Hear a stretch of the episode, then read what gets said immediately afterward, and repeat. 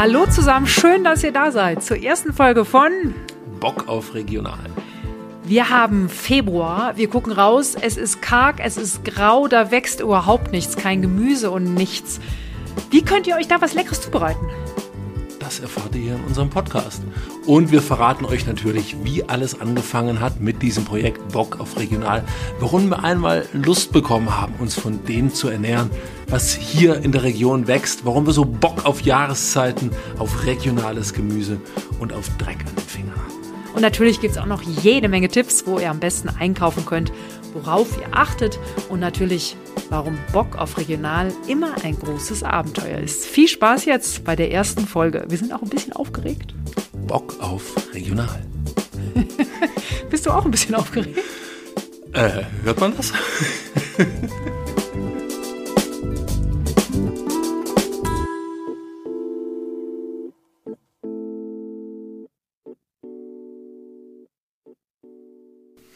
Hallo ihr Lieben, herzlich willkommen zur ersten Folge von Bock auf Regional. Wir nehmen euch mit durch unser Jahr, zeigen euch, was wann reif ist und reden über die richtig guten Sachen vor der Haustür. Aber erstmal wollen wir uns vorstellen. Also ich bin Anna.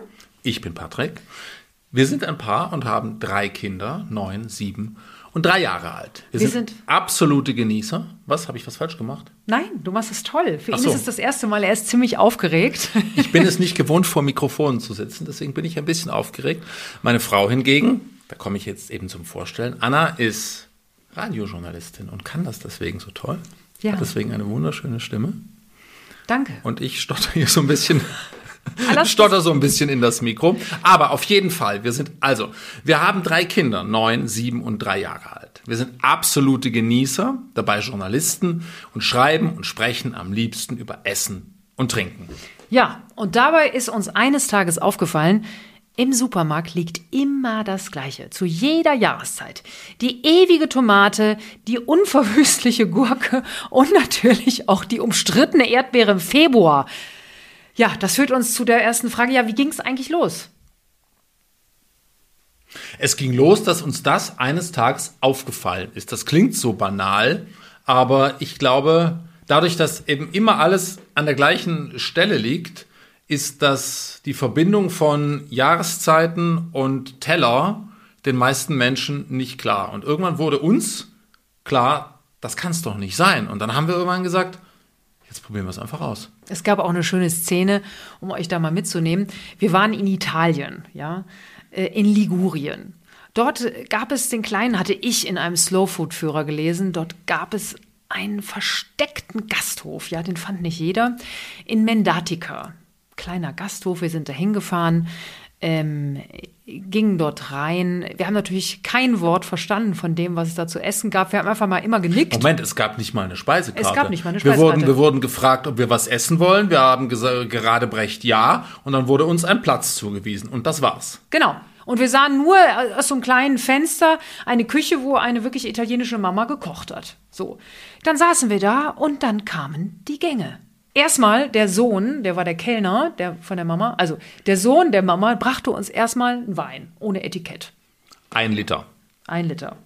Der Sohn brachte dann Käse und Würste, alles Produkte der Region, ja. Und dann ging es erst richtig los. Also es gab Nudeln, Bolognese, es gab Frittier. Also und ehrlich gesagt, wir waren nach dem ersten Gang, der eigentlich den Umfang einer üblichen deutschen Brotzeit hatte, eigentlich schon fast satt. Ja, es gab frittierte Zucchini-Blüten, ja, Nudeln mit Bolognese, äh, eine Gemüsetorte, Tintenfische geschmort in Wirsing, gefülltes Kaninchen, dann Lamm. Und bei Gang 10 haben wir einfach aufgehört zu zählen.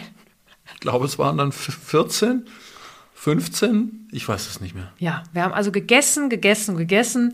Und dann haben wir, also das hat so einen Eindruck auf uns gemacht. Weil das, das Entscheidende war ja, es kam alles aus dem Umkreis von vielleicht 15, 20 Kilometern. Das am, weite, am weitesten gereiste war noch Fisch und Tintenfisch aus dem Mittelmeer. Und das war Luftlinie wie weit entfernt, Anna? 30 Kilometer? Ja, ungefähr. Und das hat uns zum Nachdenken gebracht. Da haben wir gedacht, wie ist das eigentlich bei uns in Deutschland?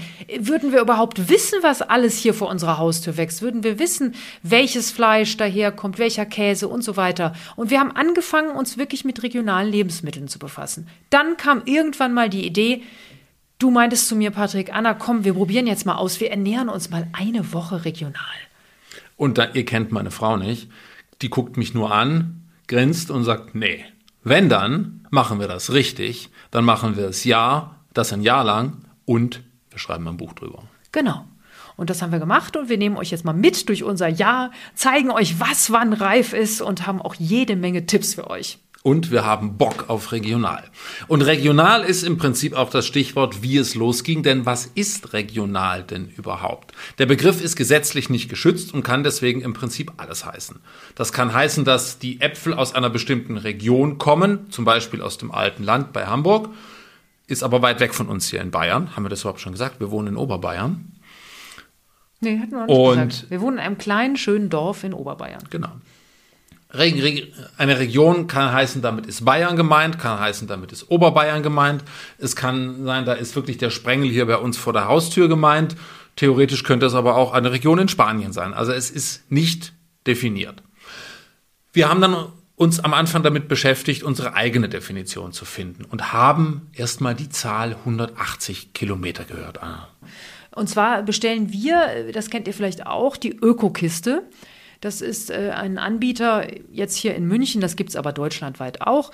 Ein Anbieter, der einfach Gemüsekisten von regionalen Bauern im Umkreis von München ausliefert. 180, weil München und Umgebung einen Wahnsinns Äpfelverbrauch hat. Und die Äpfel, diesen Äpfel- und Birnenverbrauch, den kann man nur über den Bodensee decken, also 180 Kilometer von uns entfernt. Genau, unser Anbieter kann man einmal sagen, äh, unbezahlte Werbung ist Isaland und die brauchen, haben das meiste ähm, kommt aus dem Umkreis von 40, 45 Kilometern rund um München. Der Viktualienmarkt ist das, ist das Zentrum, darum schlagen sie den Kreis. Und 180 Kilometer eben deswegen, damit der, wie die Anna schon sagte, damit der Bodensee mit drin ist, wegen der Äpfel und der Birnen. Das haben wir jetzt alles wiederholt, das brauchen wir eigentlich gar nicht. Stimmt, das wird alles geschnitten. genau. Zweite Möglichkeit ist natürlich, ihr geht auf die Märkte in eurer Region. Wochenmärkte, die haben meistens immer Anbieter dabei, Marktstände, wo wirklich auch Gemüse eben aus der Region, aus der Umgebung angeboten wird. Also bei uns ist das auf jeden Fall so. Man muss aber aufpassen, weil ganz viele Marktstände sind einfach nichts weiteres als Gemüsegroßhändler. Wirklich gucken, wo sind die Bauern, die etwas anbieten. Oder wir haben zum Beispiel einen Marktstand, der hat dann so eine Ecke, die heißt dann vom Münchner Gärtner. Da ist dann eben alles aus der Region. Und die dritte Möglichkeit, die aber auch gleichzeitig die komplizierteste ist, ihr schaut euch in den Läden und in den Supermärkten um. Ja, oder ihr fahrt übers Land. Es gibt äh, viele Landwirte, die mittlerweile auch direkt ihre Produkte vermarkten.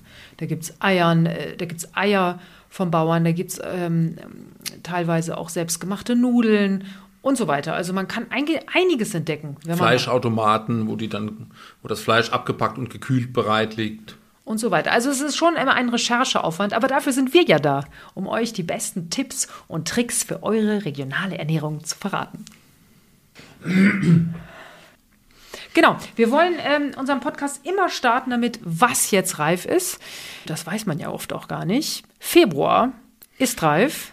Grünkohl, Rotkohl, Weißkohl, Rosenkohl, Schwarzwurzeln, Topinambur, Wurzelpetersilie, Chicorée, Feldsalat und Portulak. Schon mal gegessen? Äh, Portulak kennt man auch unter dem Namen Postelein. Ach. Ja, das sieht ein bisschen aus wie ähm, Kleeblätter eigentlich.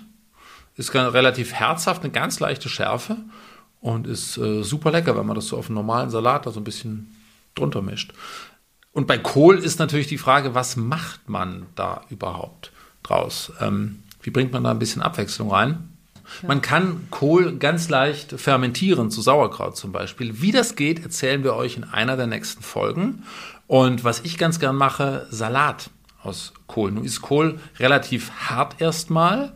Ganz einfacher Trick, um den weich zu kriegen. Ihr salzt ihn und dann wirklich so fünf Minuten ordentlich durchmassieren, durchwalken. Dann tritt da ein bisschen Wasser aus, die Zellstrukturen werden aufgebrochen und das Ganze wird wunderbar weich und schön essbar. Darüber äh, Walnüsse gibt es jetzt zuerst. Kann man ein bisschen Walnüsse zerbröseln, darüber tun, vielleicht noch einen Apfel reinschneiden, äh, Zwiebel.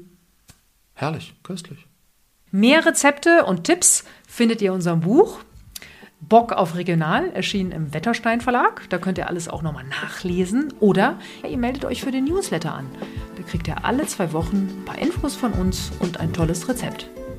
Wie das alles geht, wo ihr das Buch kaufen könnt, wo ihr euch anmelden könnt, packen wir euch in die Show Notes. Super, vielen Dank. Wir freuen uns auf die nächste Folge. Da erzählen wir euch, was es an Schwierigkeiten gibt und was die Kinder überhaupt zu allem gesagt haben. Oh, oh, oh, oh. Bock auf Regional, tschüss und bis zum nächsten Mal.